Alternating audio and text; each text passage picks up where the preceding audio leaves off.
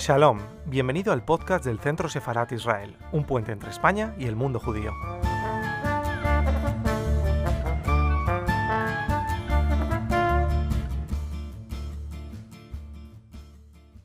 Luego está el tema de las inscripciones hebreas en las obras de Bermejo. Bermejo utiliza eh, eh, eh, las inscripciones recurrentemente en sus obras de una manera muy particular y de una manera muy sofisticada, mucho más que cualquier otro pintor de la época.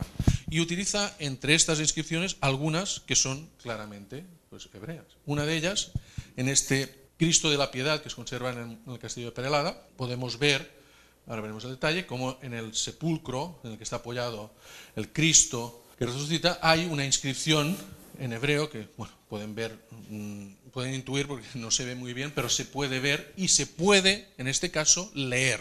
Es una escritura, una inscripción legible. ¿eh? Ah, una historiadora norteamericana, especialista en tema en iconografía hebrea, ah, ah, Esther Lenovitz, ha hecho un estudio de diversas inscripciones, entre ellas las de Bermejo, y la transcripción de esta, donde, pondría, donde más o menos el significado sería este, no es exactamente, pero porque hay algunas letras que no funcionan demasiado bien, pero claramente él reparó la vida con su muerte, puso fin a la muerte, que naturalmente tiene un sentido muy claro porque aquí se está hablando de la resurrección de Cristo y por tanto del triunfo de Cristo sobre la muerte y eh, según el cristianismo, naturalmente, con su resurrección, la, posibilidad de la salvación de toda la humanidad, el perdón del pecado original y la salvación de todo. Pero no es la única. Hay otras eh, inscripciones más sutiles, como ejemplo en este, en este sepulcro, perdón, en este tapa del sepulcro de la escena de la resurrección, podemos ver como hay dos escudos y en cada uno de ellos, aquí se puede ver, hay dos letras hebreas, la Aleph y el Shin, ¿eh? dos letras del, del, abecedario hebreo, que aparecen en la tapa del sepulcro. ¿no?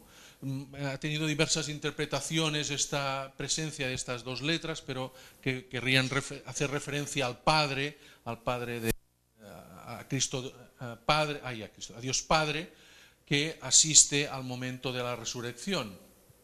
Y luego hay una tercera inscripción que aparece en otro cuadro de Bermejo, que es esta dormición de la Virgen, esta muerte y tránsito de la Virgen, que aparece vernáculo que hay en el fondo de la estancia.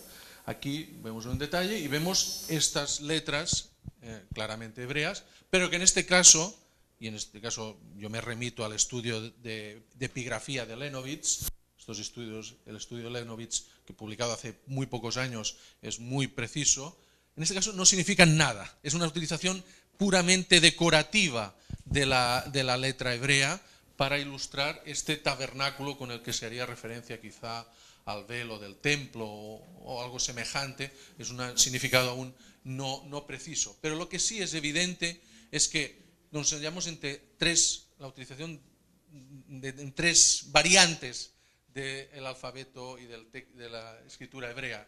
El hecho de que Bermejo fuera judeoconverso no es óbice para que en algunas de sus obras podamos ver algunos personajes judíos estigmatizados visualmente. Quizá aquí no se puede ver bien, pero aquí en la escena de la flagelación hay un personaje ricamente vestido con un sombrero que recuerda al de algunos judíos mirando de manera absolutamente bueno, displicente esta, esta, esta, imagen y por tanto colaborando digamos, a, ella. Pero quizás es más claro en esta imagen que vemos aquí. Esto he traído el detalle porque... Ah, sí, bueno, esta es la imagen general, una epifanía que se encuentra en la Capilla Real de Granada y pueden ver, al tema pues no, no hace falta uh, comentarlo, pero pueden ver que en el, en el fondo de la composición hay una serie de personajes son los que vemos aquí. Uno de ellos lleva un sombrero parecido al que, al que eh, llevaba el personaje de Santa Ingracia, pero es que otro lleva la rodela que eh, estigmatizaba a los judíos, incluso los rostros se han caricaturizado para indicarlos. Son los judíos estos que asisten al momento de la Epifanía para negar, para no reconocer el carácter mesiánico de Cristo y por tanto es una imagen negativa que queda confirmada también con esta eh, escudo, esta heráldica de una águila de dos cabezas que a veces se asociaba también al mundo pagano, al mundo que no reconocía a la divinidad de Cristo. Digamos que es una imagen de Bermejo, entre comillas, porque es una tabla muy discutida esta y no sabemos hasta qué punto él intervino en toda su composición, pero en la que vemos esta visión, entre comillas, negativa de los judíos. Pensemos que en este momento las condiciones para un artista hebreo, judeo converso, se debían haber complicado. Si, en cualquier caso, en este caso podemos recordar esta cédula real publicada en 1480. Ningún judío ni moro no se ha osado de pintar la figura de nuestro Salvador Jesucristo, ni de la gloriosa Santa María, ni de otro santo ninguno. Esto es un edicto de Isabel la Católica eh, mm, a su pintor para que persiga en Andalucía a cualquier judío moro que haga esto. En este contexto, eh, que se extendió a otros, eh, a otros territorios de la península ibérica, debió ser difícil para alguien que podía estar bajo sospecha encontrar, sencillamente encontrar trabajo. Lo encontró y digamos que lo encontró ante un personaje que fue este Lluís Desplá, este arcediano de la Catedral de Barcelona, el eclesiástico más poderoso en ese momento de Barcelona, uno de los personajes más poderosos también a nivel político de la, de la Barcelona de ese momento. Ah, hay que pensar que fue incluso presidente de la Diputación del General, el antecesor de la Generalitat, que fue un hombre al que Fernando el Católico temió, temió, porque tenía tanto poder que incluso el rey vetó su nombramiento como obispo de Barcelona, fue, ya había sido nombrado y el rey vetó eh, su, consagración. Es decir, un personaje muy importante y además un personaje muy refinado culturalmente, un humanista eh, que había estado en Italia, pues es este, para este personaje para quien va a trabajar Bermejo, para quien hace su ópera mayor, su ópera más importante.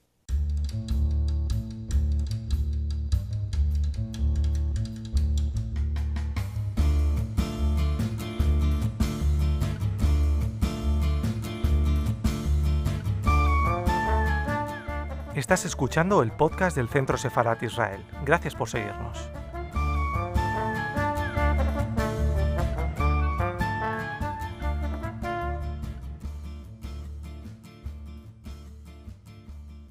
No me parece que sea tampoco un elemento a dejar de lado. Yo me parece un elemento importante para destacar que ah, la relación fue motivada precisamente por el deseo de Bermejo de encontrar trabajo y sobre todo también apoyo en, ah, la Barcelona de Desplá.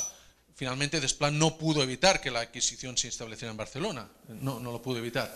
Pero la obra misma de ah, La Piedad está, tiene algunos elementos que vuelven a, a presentarnos una conexión con el mundo hebreo, como por ejemplo el hecho de que el episodio escogido para representar en esta tabla, aquí ven que aquí es la escena de la piedad, esa escena, conocida por todos, pero junto a la imagen de la Virgen con eh, el Cristo muerto en su regazo, vemos a la figura de San Jerónimo, que está leyendo la Biblia, la Vulgata, y al otro lado la figura del propio comitente de Lluís Desplá. Lo interesante es que lo que está leyendo San Jerónimo es un episodio de la Biblia que habla y lo sabemos porque se puede leer el texto de cómo, bueno, aquí no, transcribimos esto porque es muy complejo, pero se puede leer, pero habla de cómo dos judíos, Nicodemo y Jesús de Arimatea, que son los que aparecen aquí a caballo,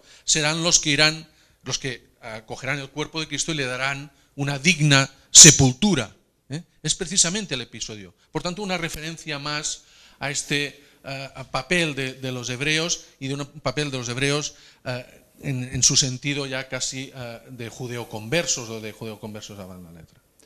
Lo interesante también es destacar que probablemente hay un, un, elemento absolutamente sorprendente en la biografía de Bermejo. Bermejo hace la Piedad de Esplá, lo he dicho antes, su ópera mayor, su ópera más compleja, su ópera más refinada desde un punto de vista artístico y también iconográfico. Pero después, entre 1490 y 1501, que es la última noticia que tenemos de él en Barcelona también, hay prácticamente un vacío. Hay dos noticias que lo presentan realizando dibujos para vidrieras, un trabajo menor por el que cobró cantidades casi insignificantes. ¿Qué sucedió con Bermejo? ¿Qué pasó para que este artista tan poderoso, tan excepcional, en los últimos años que tenemos documentados prácticamente no trabajara o trabajara en trabajos casi insignificantes?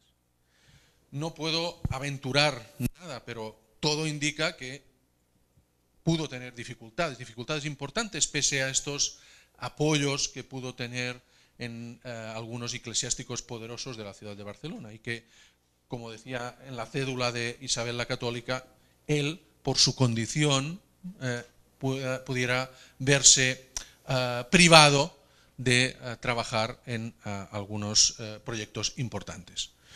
Mm, en cualquier caso, es aún un enigma y lo que he intentado presentar hasta aquí son unos indicios, unas pistas, pero todas ellas conducen claramente, creo, a, ver en la figura de Bermejo un judeo converso, un excepcional pintor que precisamente y debido a esta naturaleza judeoconversa pudo crear unas iconografías en algunos casos excepcionales, pero que también el reverso de la moneda fue unas dificultades y unos problemas que probablemente eh, dieron lugar a un final como el que tuvieron otros grandes pintores de la historia. Muchas gracias.